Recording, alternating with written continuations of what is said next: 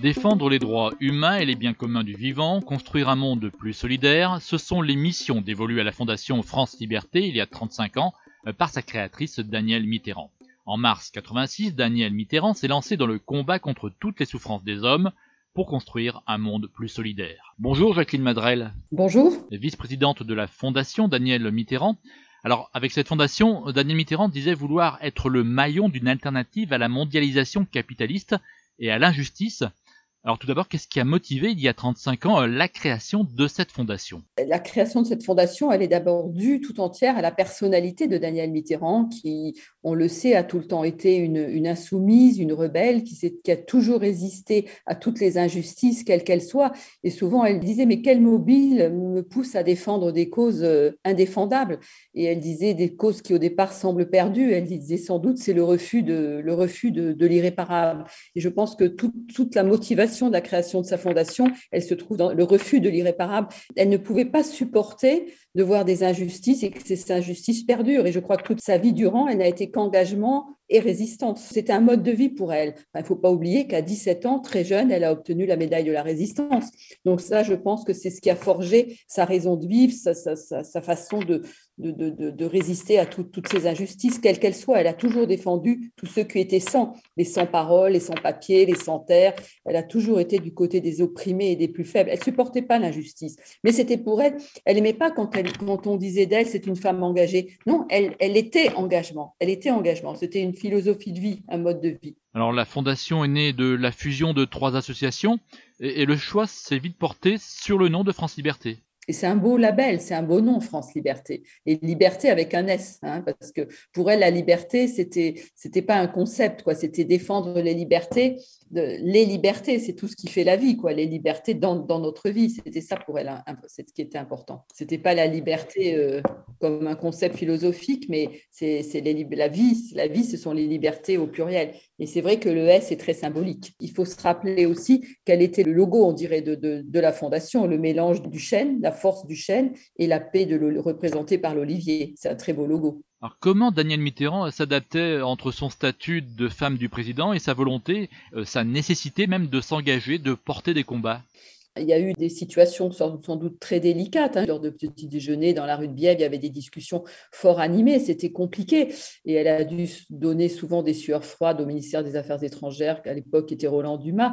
Mais je pense que c'était une sorte de contre-pouvoir et que François Mitterrand devait apprécier aussi cette situation, puisque lui disait que tout pouvoir doit susciter son contre-pouvoir. Donc, avec sa fondation, elle exerçait une sorte de contre-pouvoir et elle ouvrait les, faisait ouvrir les yeux à certains. Elle allait voir les vrais gens. Elle, raconte souvent comment elle s'est parfois un petit peu embêtée, ennuyée avec quand elle devait tenir la conversation à des femmes de président, à des, voyez, dans la diplomatie vraiment officielle. Quoi. Elle, elle préférait aller voir sur le terrain, déjouer un peu les, les, les programmes qui étaient faits d'avance pour aller voir sur le terrain la réalité des choses. Et c'est à partir de là, de cette réalité-là, qu'elle pouvait aller dénoncer toutes les injustices. Et je pense qu'elle a su utiliser justement cette position de première dame, ce nom qu'elle n'aimait pas et à juste titre, pour aller euh, dénoncer et être active sur un autre terrain, le terrain des injustices.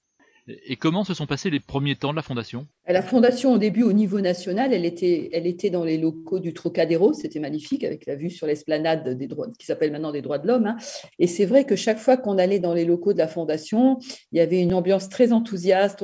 On, savait qu'on allait rencontrer là des écrivains, des artistes du pays, de, la planète tout entière. Moi, je me rappelle, il y avait à l'époque Breton Brettenbach qui luttait pour les droits de, de l'Afrique du Sud avec l'ANC. C'était toujours très, très joyeux, quoi. C'était toujours très enthousiaste on savait qu'on allait pouvoir euh, euh, qu'on rencontrait plein de gens, ça, ça d'idées. C'était plein de jeunes euh, chargés de mission qui entouraient Daniel. Elle a beaucoup, elle s'est beaucoup entourée de la jeunesse et ça, c'était très important. On pensait pouvoir réaliser plein de choses, quoi. C'était vraiment. Et puis cette communication, ces rencontres entre différentes nationalités de toute la planète entière, c'était quand même, c'était extraordinaire. Alors vous étiez au, démarrage de la fondation, hein. vous étiez en Gironde avec les comités relais. Comment ça fonctionnait ces comités?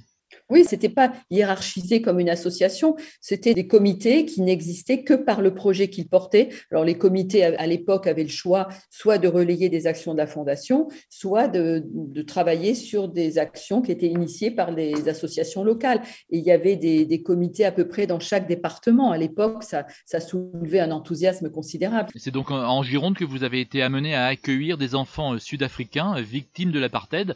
C'était une belle aventure humaine, j'imagine. Ben, moi, j'ai des souvenirs euh, extraordinaires avec le, comité relais, notamment quand Daniel Mitterrand nous avait demandé d'accueillir ces enfants d'Afrique du Sud euh, juste avant la libération de Nelson Mandela. Ça devait être en été 89. Et on ne savait pas forcément tout quoi, de, ces enfants hein, qui étaient accompagnés par des, adultes euh, qui étaient membres de l'ANC. C'était une aventure humaine sur le plan humain dont on se souvient encore avec beaucoup d'émotion. Et ça avait suscité aussi un grand élan de solidarité de plein de corps de métier, notamment d'éducation nationale, de la médecine, parce que ces enfants étaient souvent victimes de crises de palu. C'était des enfants qui allaient de l'âge de 10 ans à, 18 ans. Euh, il y avait une vingtaine d'enfants et à l'époque, il y avait quand même un racisme euh, ici en France quand même qui était assez sous-jacent parce que ces enfants devaient être accueillis dans des familles le week-end et peu de mères ont accepté de les accueillir dans un collège. Et c'était à l'époque le, collège d'Ourtin en Gironde, dans le Médoc, dans le nord de la Gironde, qui a accepté d'accueillir ces enfants qui étaient donc scolarisés la semaine dans le collège. Et le week-end, ils partaient dans des familles. Et moi, je me rappelle être allée chercher ces enfants à la, justement à la fondation, avoir pris le train avec eux et ces enfants ne voulaient pas s'asseoir à côté des, Blancs dans le train parce qu'ils avaient donc l'apartheid dans leur chair. Quoi. Et pour eux, marcher à côté d'un Blanc, ce n'était pas possible, c'était dans le domaine, sur le domaine de l'interdit. Donc il a fallu, au fur et à mesure, on, on a appris à se connaître, ils se sont familiarisés avec la proximité des Blancs. Enfin, c'était une aventure humaine très, très intéressante. Oui, puis il faut souligner que ce chemin plein d'humanité avec euh, ces enfants s'est achevé sur un grand spectacle. C'était des enfants qui, avaient, qui étaient dans une école de danse et lors de leur, euh, la veille de leur départ, ils ont, fait, ils ont donné un grand spectacle à, Ourtin, donc en présence de Julien Kerr qui était venu pour soutenir la lutte antiraciste. Il faut se replacer dans le contexte des années 89. Les Tori Kunda qui ont chanté sur scène avec les enfants et les enfants qui ont donné un spectacle inoubliable en présence de Daniel, il y avait le préfet, enfin il y avait tout le monde. quoi. C'était quelque chose. La fondation, pour moi, c'est une grande famille et ça a toujours été quelque chose de très joyeux, quoi, de très plein d'humanité. quoi. C'était Daniel qui donnait cette énergie-là et c'était repris, vous voyez, à tous les échelons. Et à travers cet accueil des enfants sud-africains, c'est le droit des peuples qui était mis en avant par Daniel Mitterrand, une constante de l'action de la Fondation, aux côtés également du droit à l'eau ou de la citoyenneté. Une révolte contre toutes les injustices que nous continuerons d'évoquer la semaine prochaine avec vous, Jacqueline Madrel. Merci beaucoup. Merci. Monde solidaire à retrouver sur fréquence-terre.com. Philippe Bourri, Fréquence Terre. Thank you.